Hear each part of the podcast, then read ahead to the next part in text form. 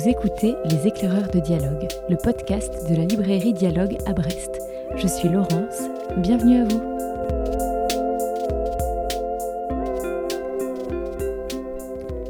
Écrire, c'est une activité du présent d'abord, qui essaye de sauver le passé, mais pas seulement, qui est aussi tournée vers l'avenir. Écrire, c'est en somme donner de l'avenir au passé écrit Annie Ernaux, qui vient de recevoir le prix Nobel de littérature. Mais comment raconter ce passé quand on a grandi avec des silences? Peut-on s'approprier une histoire que l'on ne connaît que partiellement? Et comment trouver sa propre voix pour dire un traumatisme transmis mais non vécu? Voici autant de questions auxquelles s'est confrontée notre invitée, la journaliste Sonia De Villers, pour écrire son premier livre. Les exporter nous mène au cœur d'une histoire familiale et d'un grand scandale de l'histoire, dans la Roumanie communiste. Un récit marquant dans la fabrique duquel nous vous proposons de plonger dès maintenant au fil d'un entretien. Et dans le prolongement de cet échange, nous parcourrons une sélection d'ouvrages qui tous s'attachent à la question des silences et du poids de l'histoire avec lesquels on grandit. Les éclaireurs de dialogue, c'est parti!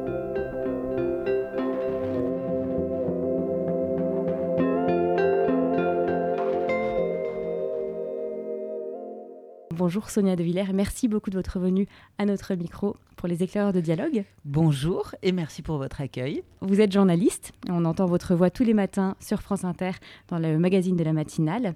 Et en cette rentrée, vous avez publié un livre, Les Exportés, aux éditions Flammarion, un récit bouleversant, né d'une enquête intime et historique sur la trajectoire de votre famille maternelle qui a quitté la Roumanie communiste en 1961 dans un pays en pleine guerre froide dont nul ne pouvait sortir. Alors avant de plonger dans ce livre, euh, votre premier livre, est-ce que vous accepteriez de nous dire quelques mots de votre parcours et de la place qui tient l'écriture J'étais une littéraire. Euh, je crois que j'ai renoncé à comprendre quelque chose aux mathématiques à partir de la classe de quatrième. Je me suis forcée à en faire jusqu'au bac, mais vraiment, ça a été un échec cuisant. J'ai lu très tôt, très jeune, beaucoup. Ça ne m'a pas empêché d'avoir un drôle de rapport à l'écriture, c'est-à-dire d'avoir probablement assez tôt du style, d'aimer écrire, d'écrire facilement et d'avoir un rapport catastrophique à l'orthographe. C'est-à-dire que j'ai une orthographe dramatique. Je peux lire 8, 9, 10 fois un nom propre et ne pas savoir le reproduire et faire toujours des fautes. Donc en fait, j'écris beaucoup, beaucoup, beaucoup. J'ai écrit pendant mes études, j'ai fait des classes préparatoires à Normal Sup. Je dois à ces trois années, même si j'ai échoué au concours, vraiment une formation intellectuelle et une méthode de travail euh, sur laquelle je vis toujours. Ensuite, j'ai fait de la philosophie, je devais faire des lettres modernes et j'ai tellement aimé mon prof de philo en Cagne que je l'ai suivi. Euh, je me suis inscrite en, en philosophie. Donc ensuite, j'ai fait un bac plus 4, puis un bac plus 5 en philo. Donc j'ai continué à écrire. Ensuite, vraiment, je me suis posé la question au cours de la préparation au concours de l'agrégation de ce que j'allais faire dans la vie. Et je me suis rendu compte un peu tard que l'agrégation, ça n'était pas un diplôme, c'était un concours de recrutement de l'éducation nationale. Et je me suis dit, j'ai besoin de voir autre chose, j'ai besoin de voir ailleurs. Donc j'ai arrêté et je suis rentrée en stage au Figaro. Sans avoir fait d'école de journalisme, je pense que je suis la dernière, donc c'est à la toute fin des années 90, vers 98, je suis la toute dernière génération à être rentrée dans une rédaction sans passer par les écoles de journalisme. Mes parents étaient effarés très inquiets pour moi. Ils m'ont dit tu resteras stagiaire toute ta vie puisque tu n'as pas les diplômes euh, afférents à cette carrière. Mon père m'a dit tu feras la vaisselle toute ta vie. Voilà. Ils étaient très inquiets, ils étaient très en colère. Et donc me voici arrivé au Figaro. J'ai traîné dans la rédaction du Figaro pendant 8-9 mois sans convention de stage, en écrivant des papiers, en signant des papiers. Aujourd'hui, ce serait inimaginable. Et j'ai appris là une toute nouvelle écriture, qui est très loin de l'écriture universitaire et que j'ai appris sur le tas. Mais j'avais pour moi d'avoir de la méthode, de savoir ingurgiter beaucoup d'informations, euh, de savoir organiser la pensée, de savoir la problématiser. Euh, et donc l'écriture journalistique, je l'ai appris sur le tas. Et si je pouvais donner un conseil, c'est de faire la même chose, parce que euh, ça me paraît plus enrichissant que, que beaucoup d'écoles de journalisme, malheureusement. Mais c'est rare aujourd'hui. C'est très rare et c'est très difficile d'accès. Et hum, ensuite, au bout de dix ans de Figaro, je suis arrivée à la radio, d'abord en chronique. Et ensuite euh, pour des interviews, des émissions quotidiennes comme je l'ai fait à présent. Et en fait, on ne se rend pas compte que la radio, c'est un immense, une immense école d'écriture. C'est-à-dire qu'on écrit beaucoup pour la radio, notamment toutes mes années de chronique, toutes mes années d'édito dans la matinale. J'ai fait 4 ans d'édito dans la matinale, 450 mots. 450 mots. J'avais le droit de monter à 465, 470, passer les 470. Comme c'est une horloge, la radio, je savais que j'allais déborder sur le timing. Voilà. Donc ça oblige à dire des choses fortes, puissantes, qui accrochent l'oreille, complexes, parce que sinon ça sert à rien de prendre la parole. Aujourd'hui, l'information, elle est apportée du moindre clic sur un téléphone portable. Donc, euh, si on n'est pas là pour apporter un peu de pensée complexe euh, ou d'humour ou d'émotion, enfin, de rajouter de la chair et, des idées, ça sert à rien. En 450 mots. Et ça, c'est un entraînement féroce, absolument féroce. Donc voilà, il est là le rapport à l'écriture il est que je viens d'une famille d'intellectuels où la notion d'œuvre est très écrasante et très inhibante. Mes parents étaient architectes, ils avaient une grande passion pour leur métier. C'était de, grands lecteurs, c'était des gens qui allaient beaucoup au musée. Donc très petite, on m'a emmené au musée. Euh, mon père écoutait beaucoup de musique, etc. Donc ce que je veux dire, c'est que moi j'avais un rapport complètement inhibé à l'idée de créer, que ça soit par le biais de l'écriture ou de la construction architecturale, ou de la peinture, ou de la sculpture. Pour moi, c'était quelque chose d'écrasant, d'inhibant, d'interdit, de trop difficile à surmonter. Et je pense que pendant des années, je me suis débrouillée pour travailler dans un quotidien et ensuite pour travailler pour une émission quotidienne.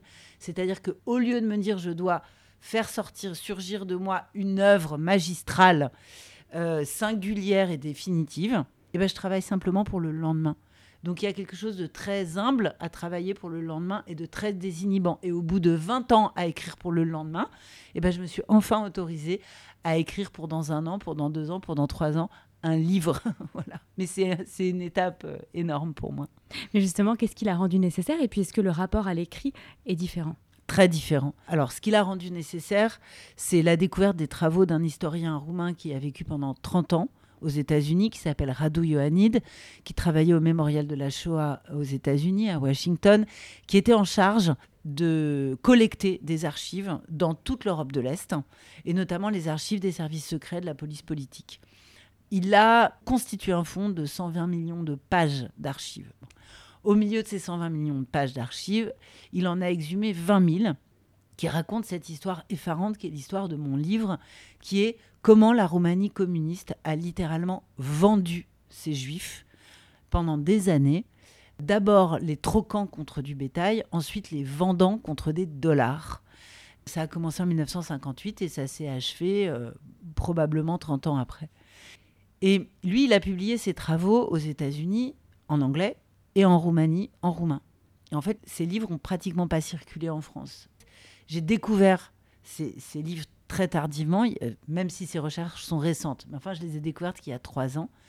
Et il se trouve que dans un de ses livres, il raconte l'histoire en environ 200 pages. Et à ces 200 pages, il adjoint une centaine de pages de reproduction d'archives de la Securitate, qui était la police politique roumaine. Mais c'est 100 pages sur les 20 000 qu'il a exhumées. Et hasard incroyable, sur les 100 pages, eh ben, il y a le nom de mes grands-parents qui figure en plein milieu. Et ça, ça a été un choc, ça a été un vertige de découvrir le nom de sa famille sur une archive historique, vraiment. D'un seul coup, il y a comme un télescopage, et c'est bateau de dire ça, de la petite histoire et de la grande, mais en réalité, quand on le vit, c'est quelque chose qui est très, très émouvant et même qui secoue très fort. Euh. Donc ça, ça a déclenché l'envie d'écrire un livre. Et oui, l'idée de d'écrire sur le long terme. Alors, je continuais ma quotidienne à la radio, donc j'ai pas pu écrire tous les jours. Parce que quand on est en quotidien à la radio, on n'a plus de temps de cerveau disponible. On est trop fatigué, on est préoccupé sans cesse, sans cesse, sans cesse par l'émission du lendemain. Accessoirement, j'ai deux enfants que j'aime beaucoup et dont je voudrais m'occuper un peu. Donc, en fait, c'est à chaque interruption, chaque vacances, chaque été, chaque Noël, chaque euh, semaine de la Toussaint, chaque semaine de Pâques, où j'ai repris la plume en laissant de côté la radio. C'est à la fois très frustrant et très difficile de s'interrompre et de s'y remettre probablement que, exactement comme euh, un travail psychanalytique qui s'interrompt entre chaque séance, en réalité, probablement qu'il y a quelque chose qui mature, il y a quelque chose qui mûrit inconsciemment dans le silence entre les moments d'écriture comme entre les séances de psychanalyse. Il y a quelque chose qui se fabrique là, auquel on n'a pas accès. Mais probablement que dans ces trois ans, il n'y a pas que les moments où j'ai écrit que le livre s'est écrit. Au moment où vous découvrez euh, ce nom mm. sur la liste, celui de vos grands-parents maternels, c'est un choc, vous le disiez. Mm. C'est une brèche qui s'ouvre aussi et il faut la combler. Et, et, pour ça, vous allez aussi vous lancer dans une enquête à la fois intime et personnelle et historique. Comment est-ce qu'elle s'est organisée? Alors, ça a commencé par un dialogue avec ma mère qui, jusque-là, avait été difficile à mener. Parce que euh, ma mère a donc euh, quitté son pays. Euh, elle avait 14 ans, sa sœur avait 16 ans. Elle était avec ses parents, mes grands-parents, et avec sa grand-mère, mon arrière-grand-mère. Ils sont arrivés à Paris en 1961. Le voyage d'est en ouest a été extrêmement dangereux. Ils ont manqué d'être arrêtés à chacune des frontières. Ils ont voyagé en train à chacune des frontières. Chaque arrêt a été un vrai moment de terreur. Ils savaient pertinemment que si jamais ils étaient ramenés à Bucarest, leur vie allait basculer en enfer. Probablement que mes grands-parents, fuyant le régime communiste, auraient été arrêtés. Ils auraient été considérés comme des parias. Ils l'étaient déjà depuis l'exclusion du Parti communiste de mes, de mes grands-parents. Donc il fallait partir, il fallait arriver vers l'ouest. Sauf que pour ma mère, à 14 ans, c'était l'inconnu absolu, que ça a été un arrachement terrible, un arrachement terrible, vraiment, un déracinement très profond. Et que tout ça est resté un traumatisme cuisant. Donc, pour ma mère, c'est difficile de parler de la Roumanie. Très difficile. C'est-à-dire que la blessure est toujours là, la douleur est toujours là.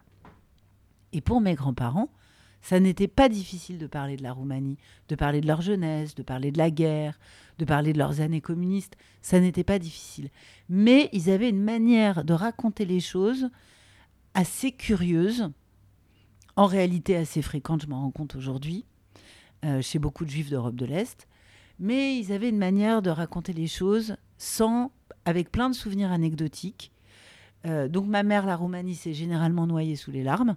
Donc évidemment pour l'enfant et l'adolescente et la jeune femme que j'étais, j'avais pas envie d'entrer dans ces conversations. Elles étaient trop lourdes, trop pénibles. Et avec mes grands-parents qui sont morts aujourd'hui, donc je peux plus leur poser de questions, mais pendant très longtemps, il y avait plein d'anecdotes sur, leur, euh, sur le Bucarest des années 30, plein d'anecdotes. Et au fond, il manquait l'essentiel. Il manquait la vraie histoire de cette famille, c'est-à-dire l'histoire d'une famille juive qui a passé sa vie à vouloir se débarrasser de cette identité juive dont elle n'avait que faire, à laquelle elle était complètement indifférente. Ces gens réclamaient la liberté de choisir qui ils étaient, de choisir leur identité. Ce qu'ils ne racontaient pas, c'est combien ils ont été sans cesse rattrapés par l'antisémitisme de la Roumanie. Ils racontent plein de beaux souvenirs à Bucarest dans les années 30. Ils ne racontent pas la montée en puissance des ligues fascistes, très importantes. Ils ne racontent pas la promulgation des lois raciales en 1937, qui fait que ma grand-mère n'a plus pu travailler. Ils ne racontent pas la terreur des juifs de Bucarest pendant la guerre, qui ont attendu la déportation et la rafle, sachant pertinemment qu'elle allait venir. Au final, elle n'a pas eu lieu, cette rafle, elle n'a pas eu lieu, cette déportation massive. Mais ils l'ont attendu dans la terreur. Et ça, ils ne l'ont jamais raconté. De la même manière que ils n'ont jamais dit que, au fond, l'antisémitisme pendant le régime communiste était toujours là. Donc, ils n'ont jamais dit que très probablement, s'ils ont été exclus in fine du Parti communiste à la fin des années 50, c'est probablement parce qu'ils étaient juifs, alors qu'ils avaient changé de nom, alors qu'il pensait s'être débarrassé de cette histoire, alors qu'il pensait sincèrement, vraiment sincèrement, qu'avec le communisme, c'en était fini des années fascistes et de l'antisémitisme. Donc oui, comme vous dites, il fallait combler des silences, il fallait combler des, des discussions qu'on n'avait jamais eues, il fallait rétablir la vérité derrière des souvenirs. Donc ça a commencé par une discussion avec ma mère, en plusieurs étapes, parce que ça reste des discussions douloureuses. Et puis là, j'ai compris aussi que, indépendamment de toutes ces discussions qu'on n'avait pas eues et de tout ce qu'on m'avait pas raconté, j'étais très ignorante, mais très ignorante. Alors, ignorante comme tous ceux qui ont fait leurs apprentissages en France. En, France, on n'apprend rien sur l'histoire de la Roumanie. On ne sait même pas placer la Roumanie sur une carte. On sait à peine que la Roumanie a été le principal allié des nazis à l'Est. On ne sait pas vraiment que la Roumanie a été fasciste et dirigée par l'équivalent du maréchal Pétain en Roumanie qui s'appelait le maréchal Antonescu. On connaît la Pologne parce qu'il y a eu les camps de concentration. On ne sait pas qu'il y a eu une Shoah absolument monstrueuse en Roumanie. On ne le sait pas. Et donc, je savais très peu de choses. Mais après, on peut se dire que c'est assez étrange, puisque je suis la première génération née en France, que ma mère et ma tante continuaient de parler roumain entre elles. Elles nous ont pas parlé roumain à ma sœur, ma cousine et moi. Elles continuaient de parler roumain entre elles, que mes grands-parents continuaient de parler roumain. Euh, c'est assez étrange, au fond, que là, il y a vraiment eu une sorte de rupture de transmission sur l'histoire de ce pays. Donc oui, j'avais, mais des blancs à combler immenses. Oui, et cette question du silence, des silences, elle est au cœur du mm. livre. Vous racontez cette apparente indifférence, vous, vous reprenez toute l'histoire des Juifs de Roumanie euh, depuis le, début du XXe siècle. Mais sur le récit de vos grands-parents, mm. ce récit que vous acceptiez tel que vous le receviez. Et, c'est seulement après que vous avez compris tout ce qu'il n'avait pas dit, tout ce qu'il n'avait pas raconté, toute la peur finalement qu'il n'avait jamais dite. Est-ce que tout l'enjeu de l'écriture, c'était justement réussir à faire renaître cette peur Exactement. En fait, j'ai eu la chance de lire un, texte absolument magnifique qui est le journal de Mireille Sébastien. Donc Mireille Sébastien aurait dû être un grand écrivain. Il tient son journal de 1935 à 1945. Il a exactement le même âge que mes grands-parents. Ils ont probablement des amis en commun. Ils ont les mêmes goûts pour la musique, pour les sorties en montagne, pour le ski, pour l'alpinisme, pour le théâtre, pour la littérature. Et Mireille Sébastien était sur le point, comme mes grands-parents, d'adhérer au Parti communiste en 1945. Et puis, il a été percuté par une voiture, il est mort brutalement. Mais c'était une plume très, très prometteuse. Et son journal, aujourd'hui, est, édité dans le monde entier. Et son journal, c'est exactement les coulisses, l'envers du décor. C'est-à-dire, j'y retrouve plein de choses que racontaient mes grands-parents, mais plein. Mais il y a ce qu'ils ne racontaient pas. C'est-à-dire, il y a la peur permanente, suffocante, asphyxiante des Juifs à Bucarest. Il y a les premiers pogroms, les exactions, les humiliations, les taxes et les impôts injustes qui s'accumulent sur les familles juives. Il y a les privations, il y a tout ce que euh, on leur confisque. Il y a les corvées euh, auxquelles sont assignés euh, les hommes juifs à, qui on interdit le service militaire ou l'armée. En fait, il y a aussi cette espèce de parole qui se libère, donc cette espèce de xénophobie ultra violente, d'antisémitisme ultra violente, qui s'étale euh, sur les unes des journaux, où les juifs du jour au lendemain sont traités de, de vermine, de scorpions, de virus, euh, et, et, aussi dans les sphères privées, les amis qui se lâchent. Et il raconte ça. Il raconte ça au jour le jour dans son journal. Et moi, quand je l'ai lu, j'ai été stupéfaite, mais stupéfaite, de, mesurer l'ampleur du non-dit dans les récits de mes grands-parents. Stupéfaite. Sachant que je viens d'une famille, et c'est très important de le dire, où il n'y a jamais eu de mensonge. On n'a pas menti sur les origines juives. Il y a, moi je connais des gens qui n'ont découvert que très très tard qu'ils venaient d'une famille juive. Très très tard. C'était quelque chose de, de comment dire, de, de masqué. De... Moi non.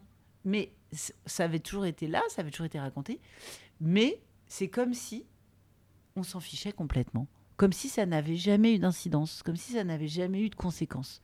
En réalité, ça en a eu, et d'énormes. Et c'est ça qui a disparu.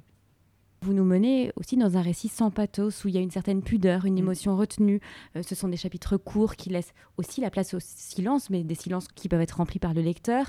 Vous décidez aussi de raconter à la première personne, d'employer le jeu. Comment ça s'est imposé au cours de l'écriture et comment est-ce que vous avez fait face à ce paradoxe Redonner cher, mais toujours avec une grande pudeur? Bah justement, parce que euh, c'est pas si facile que ça pour moi de raconter cette histoire à la première personne. Parce que c'est une langue que je ne parle pas. Parce que c'est un pays que je, connais à peine. J'y suis allée quelques fois, mais très tard, déjà adulte évidemment. Il a fallu attendre la chute du mur, euh, la fin du régime communiste, euh, etc. Parce que mes grands-parents ne sont plus là. Parce qu'encore une fois, c'est très douloureux pour ma mère toute cette histoire. Donc raconter cette histoire à la première personne, c'est imposer le droit de m'inscrire dans cette généalogie. Or, comme beaucoup d'enfants d'exilés, moi, je viens d'une famille où, en gros, on m'a fait comprendre que tout ça, c'était derrière nous. À quoi bon faire ressurgir les fantômes du passé? À quoi bon? Et hum, de quel droit? Donc, comment dire? Il, fallait que je la raconte à la première personne, cette euh, histoire, parce que ma grand-mère ne l'aurait pas raconté de cette manière-là. Mon grand-père ne l'aurait pas raconté de cette manière-là. Mon arrière-grand-mère, qui apparemment parlait pas beaucoup, ne l'aurait pas raconté du tout, à mon avis. Ma tante ne l'aurait pas raconté ainsi. Ma mère ne l'aurait pas raconté ainsi. Euh, au fond, ça ne peut être cette histoire que le récit de ce que Yvan Jablonka appelle il est historien, il a beaucoup travaillé sur les descendants des familles qui ont vécu la Shoah. C'est l'histoire de la troisième génération, une histoire racontée par un héritier non traumatisé. C'est-à-dire que moi, je n'ai pas vécu les rafles, je n'ai pas vécu les pogroms, je n'ai pas vécu dans un pays antisémite et allié des nazis pendant la guerre en étant juive. Je n'ai pas vécu le régime totalitaire, l'omniprésence de la surveillance, de la propagande, de la paranoïa, de la peur d'être dénoncé. Je n'ai pas vécu l'exclusion du Parti communiste. Je n'ai pas vécu cette fuite traumatisante. Je n'ai pas vécu l'arrachement à mon pays. Donc moi, je n'ai pas ces traumatismes-là en moi. Je jouis d'une certaine liberté, d'une certaine légèreté. Et c'est probablement à cette génération-là que justement on peut s'emparer euh, du passé et des traumatismes passés pour en faire quelque chose. Un livre, un film, un tableau, un poème, un documentaire, une enquête, etc. etc. Donc évidemment, ce jeu-là, JE, il est important parce qu'il nous resitue dans les générations. Et qu'une génération traumatisée ne raconte pas l'histoire de la même manière qu'une génération non traumatisée. Tout au long de votre livre, vous racontez aussi euh, ce récit tronqué avec lequel vous avez grandi, l'histoire coupée en deux avec le passage de la frontière, la non-transmission de la langue roumaine, l'absence d'affect quand on raconte mm. cette histoire. Euh, mais il existe des moments ou des sujets pour lesquels l'émotion réapparaît. Ainsi, pour les témoins que vous avez rencontrés, comme pour vos grands-parents, leur voix ne se brisait qu'à l'évocation de leur maison. C'est vrai. La maison qu'ils avaient dû abandonner en passant à l'ouest. Alors, est-ce qu'écrire ce livre, ce n'est pas en quelque sorte reconstruire cette maison, lui redonner une existence? L'ancrer dans les mémoires et peut-être la retrouver un peu Probablement. Pour tous les gens qui ont dû partir, il faut savoir qu'ils ont renoncé à leur euh, nationalité et tout a été spolié, tous leurs biens. Donc le peu avec lequel ils sont partis, en général, ils y sont attachés toute leur vie. Ça fait des gens qui ont beaucoup de mal à jeter, beaucoup de mal à trier, qui, sont, qui ont un rapport très particulier aux lieux, aux maisons, aux objets. Euh, voilà, on a besoin de se sentir chez soi, on a besoin de s'enraciner, on a besoin de s'ancrer, on a besoin d'habiter quelque part, on a besoin d'emplir euh, le lieu qu'on habite et on ne peut pas se séparer d'un objet. Voilà, ça fait des gens comme ça. Ça fait des gens pour qui les voyages et les valises sont toujours des moments compliqués. Et je, sais que c'est pas que dans ma famille. J'en parlais beaucoup, beaucoup avec euh, une consoeur avec laquelle je travaillais au Figaro et ses parents avaient dû, comme énormément de, de Français, quitter l'Algérie en 62. Euh, et, c'est pareil, ils sont partis avec une malle et ils sont partis avec une valise. Et toute leur vie, euh, l'idée de faire une euh, valise, c'est quelque chose d'éminemment traumatique. Voilà, on empacte et qu'est-ce qu'on choisit et qu'est-ce qu'on emporte et on fait des listes et c'est beaucoup d'angoisse qui remonte à chaque fois. Donc, je sais que la maison euh, de Bucarest. C'est un très beau souvenir pour toute la famille. Cette maison n'était euh, pas du tout un hôtel particulier. C'était ni un manoir, ni un château. C'était un petit pavillon, un joli petit pavillon que mes grands-parents avaient la chance d'avoir acheté juste avant que tout soit collectivisé de force et mis en commun de force et voilà. Donc ils ont pu habiter une petite maison particulière avec un petit jardin dans un quartier à l'est de Bucarest qui était un quartier populaire mais qui était un quartier vraiment joli et agréable. Et la chance, c'est que euh, derrière, le régime communiste a rasé beaucoup de quartiers à Bucarest, beaucoup. Et que cette maison, elle est encore debout. Et avec son petit jardin. Et que ma mère, quand elle a pu revenir pour la première fois à Bucarest, elle a pu entrer dedans. Elle a pu revoir des choses qui n'avaient pas bougé, le parquet, euh, la rampe d'escalier, euh, la paillasse de la cuisine, euh, les, poignées de placard, les, vasistas, enfin rien n'avait bougé en réalité. Bon, donc ça a été une émotion immense. Comme beaucoup de gens qui ont dû fuir l'Europe de l'Est et qui ont été spoliés, elle a, elle a intenté un procès à l'État roumain et elle a récupéré cette maison. Ça a été le cas pour beaucoup de gens en Pologne, en Hongrie, en Tchécoslovaquie, euh, en Allemagne de l'Est. Ça a été beaucoup plus long, sans doute en Roumanie, parce que l'administration a été longtemps euh, très inepte et très, très incapable et très corrompue. Donc ça a été difficile. Et ma mère a dit un truc vraiment très très beau euh, quand elle a récupéré cette maison, qui ne lui servait à rien. Elle l'a revendue très peu de temps après. À quoi bon garder une maison vide dans une ville où on se rend très peu, même pas une fois par an? Ça sert à rien. Mais c'était une question d'honneur, c'était une question de fierté, c'était une question de dignité à retrouver, c'était une question de principe. Et elle avait dit quelque chose de très fort à ce moment-là. Elle a dit, c'est pour prouver que rien n'est irréversible sauf la mort. Et il faut se remettre dans la, dans la peau de, de ce que c'est qu'une jeune fille de 14 ans qui est arrachée à son pays. Et c'est-à-dire que ce voyage d'Est en Ouest à l'époque de la guerre froide où on franchit le rideau de fer, ça n'est pas un voyage, c'est un aller sans retour, sans retour, et qui s'effectue dans la terreur. Il y a l'idée là que aujourd'hui elle le sait, ce qu'elle ne pouvait pas savoir à l'âge de 14 ans, et d'ailleurs personne dans ma famille ne pouvait imaginer qu'un jour le mur de Berlin allait tomber et que euh, la guerre froide allait se terminer que l'Union soviétique allait s'écrouler. Mais vraiment, personne ne pouvait l'imaginer. Et donc, au fond, aujourd'hui, l'histoire leur a montré que rien n'est irréversible en effet. On peut faire le voyage à l'envers. voilà, à part la mort, on, on peut faire le voyage à l'envers. Et donc, elle a récupéré cette maison. Et oui, j'ai retrouvé d'autres témoins de Bucarest de ces années-là. Et, j'ai senti leur voix se briser à l'idée de la maison qu'ils avaient laissée à Bucarest. Et j'en ai été extrêmement émue. Ouais. Alors, écrire un tel livre, si intime et universel, le porter, rencontrer les lecteurs, ce sont des moments qu'on imagine remplis d'émotions et même assez bouleversants. Euh, comment est-ce que vous vivez toute cette période et est-ce que l'envie d'écrire de nouveau au long cours est présente? Alors, euh, c'est un peu tôt. Dans la rencontre avec les lecteurs, il se passe deux choses. D'abord, euh, c'est la première fois que je rencontre mes auditeurs, parce que quand on est dans un studio de radio, on est, on est, on est enfermé, on est tout seul avec son invité. Donc on, ne voit pas le million et demi de personnes qui écoutent tous les jours. Donc en fait, il a fallu écrire un livre pour, euh, dans les librairies, dans les salons du livre, rencontrer les auditeurs. Et ça, c'est un plaisir immense et partagé des deux côtés. Ensuite, c'est extrêmement émouvant parce que quand je dis que la Roumanie a vendu ses juifs, elle a vendu tous ses juifs. Donc ça concerne des centaines de milliers de personnes. Il y avait 800 000 juifs en Roumanie avant la guerre. Après la guerre, il y en avait moitié moins. Il n'en restait quasiment plus un seul en 89 après la chute de Ceausescu. Donc ça concerne énormément de gens. Énormément. Et il y a quelque chose que je ne pouvais pas imaginer, c'est qu'en racontant euh, cette histoire, comment ils ont été vendus, comment ils ont été marchandés contre du bétail, négociés, comment au fond la Roumanie s'est lancée dans un trafic d'êtres humains. Je ne pensais pas, et comment cette histoire a été si peu racontée en France, qu'il y aurait tant de Roumains en France, tant d'enfants de Roumains en France, tant de petits-enfants de Roumains en France, qui m'écriraient et qui viendraient en disant c'est mon histoire, c'est l'histoire de mes parents, c'est l'histoire de mes grands-parents. C'est insensé le nombre de messages que je reçois depuis la publication du livre. Des courriers écrits envoyés chez Flammarion, ma maison d'édition, qui me les fait parvenir. Des courriers écrits envoyés à la maison de la radio euh, que je reçois et auxquels je réponds. Mais c'est aussi des messages sur les réseaux sociaux. C'est des, des mails envoyés à la médiatrice de Radio France ou sur les boîtes mail de Radio France. C'est extrêmement émouvant, extrêmement émouvant et chacun y va de son petit morceau d'histoire avec un petit H qui vient compléter l'histoire avec un grand H. Jusqu'au jour où, euh, dans une signature, euh, il y a une dame âgée, euh, très bien mise, très, très jolie, qui ouvre le livre devant moi.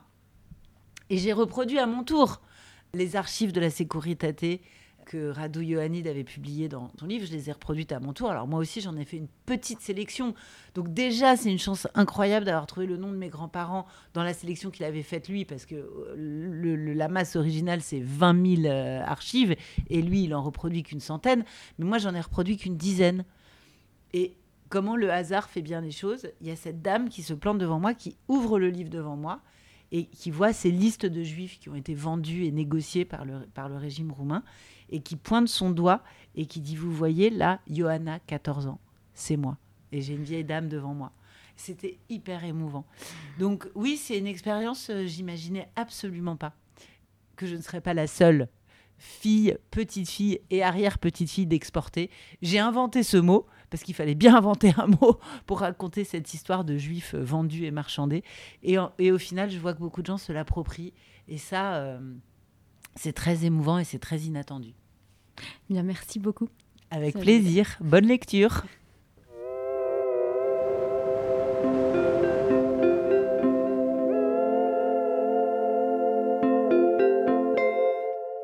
Comment compose-t-on avec les silences de l'histoire vécue par sa propre famille? Faut-il nécessairement combler les blancs? Et de quelle manière l'écriture ou l'art peuvent-ils rendre possible une parole? Voici trois ouvrages, choisis par Romain et Marion, qui ouvrent chacun des perspectives sur ces questions. Alors mon premier choix, c'est donc euh, L'oubli de Frederica Amalia Finkelstein, publié chez l'Arpenteur et euh, réédité en folio pour une version poche. L'oubli, ça a été un premier roman qui a interpellé énormément de lecteurs euh, à, sa sortie, parce que sa jeune autrice, elle nous crie son trop plein de mémoire. Cette mémoire, c'est celle de, la Shoah. Elle interroge et nous interroge sur euh, quelle place pour cette euh, génération, cette troisième génération, qui n'a pas connu en fait la, douleur de la Shoah, mais qui doit la porter et surtout on lui rappelle sans arrêt ce passé. C'est un, livre qui bouscule par sa distance, sa froideur, mais qui interpelle et qui plaît par son honnêteté.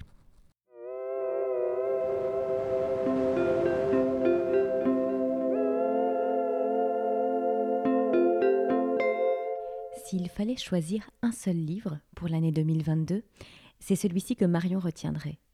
Quand tu écouteras cette chanson de Lola Lafont. Elle nous en lit tout de suite un extrait avant de nous en parler.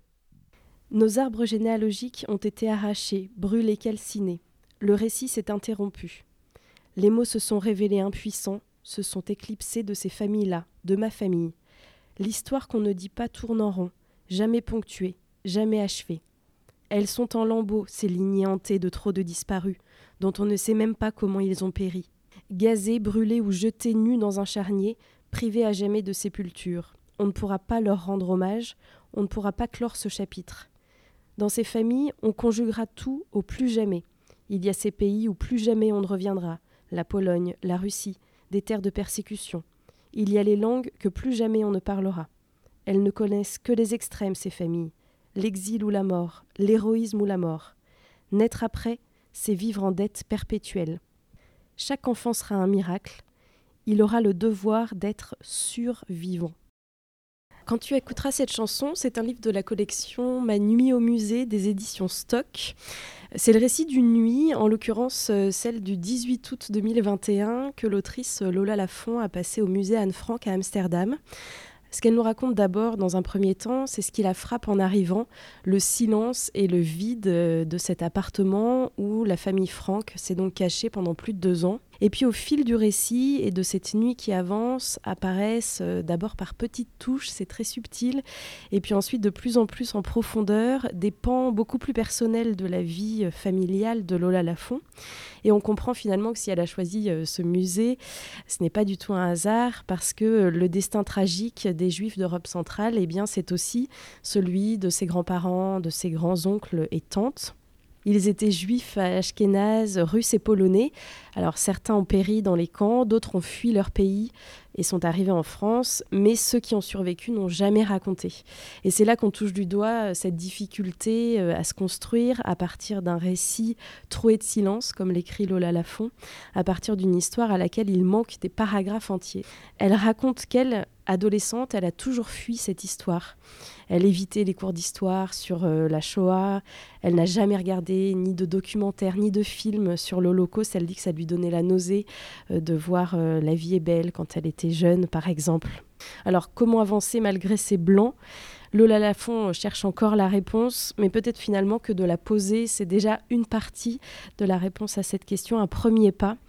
Et c'est justement ce qu'elle a décidé de faire dans Quand tu écouteras cette chanson.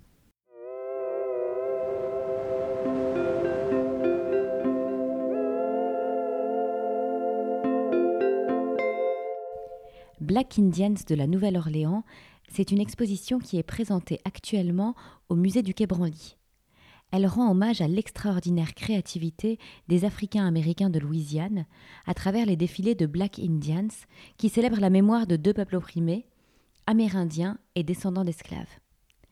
Écoutons à présent Romain nous en dire quelques mots. J'ai eu la chance d'aller euh, visiter l'exposition euh, il y a peu de temps. C'est une exposition qui est du 4 octobre jusqu'au 15 janvier 2023, donc il vous reste encore un peu de temps. Black Indians parle en fait de l'histoire de la Nouvelle-Orléans et de ces euh, costumes qui habillent le Mardi Gras. Mais ce qui va être intéressant dans cette exposition, donc dans ce catalogue d'expositions que nous avons dans la librairie, c'est ça retrace l'histoire à la fois de, l'esclavage, mais également du, massacre des Indiens, du, rôle des Français qu'on a un peu oublié et des catastrophes euh, récentes. Ça montre comment les générations euh, actuelles font euh, perdurer l'histoire douloureuse, mais en, en, tirant quelque chose de festif à travers des, chants, la danse et surtout des, magnifiques costumes qui sont présents donc dans l'exposition, qui sont extrêmement colorés, chatoyants, préparés durant l'année pour le Mardi Gras. Et euh, chose que je connaissais pas en fait, c'est euh, descendants donc euh, d'esclaves qui avaient côtoyé donc les Indiens qui se sont retrouvés justement sur sur ce sens du partage, de la danse. Ces costumes, ces chants, c'est ce qui permet en fait à la communauté de rester soudée malgré la douleur. Voilà, j'ai trouvé cette expo extrêmement importante et assez rare. Pour ma part, j'ai une fascination pour la Nouvelle-Orléans et ben j'ai pas été déçu. Le catalogue de l'exposition, Black Indians de la Nouvelle-Orléans, est paru aux éditions Actes Sud.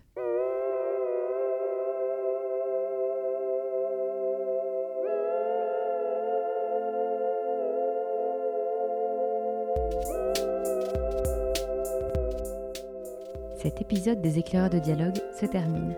Un immense merci à Sonia De Villers, Romain et Marion et vous pouvez retrouver tous les livres que nous avons cités sur notre site librairiedialogue.fr et dans la description de l'épisode.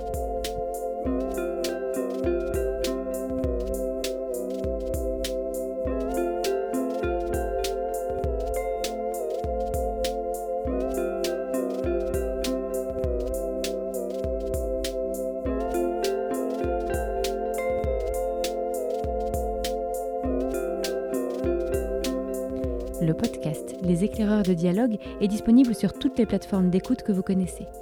Alors surtout, n'hésitez pas à vous abonner pour ne rien manquer. Et si vous voulez nous soutenir, vous pouvez noter, partager, commenter ce podcast, ou même les trois à la fois, et surtout, parlez-en autour de vous. À très vite pour de nouvelles découvertes.